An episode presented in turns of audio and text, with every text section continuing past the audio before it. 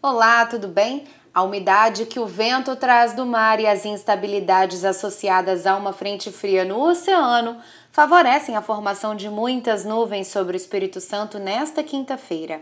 Então, na capital e em todo o litoral capixaba, o predomínio é de céu nublado e pode garoar.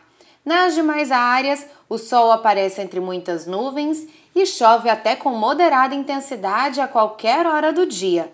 Para você saber mais sobre o tempo no Espírito Santo nos 78 municípios aqui do estado, é só acompanhar a programação da TV Vitória.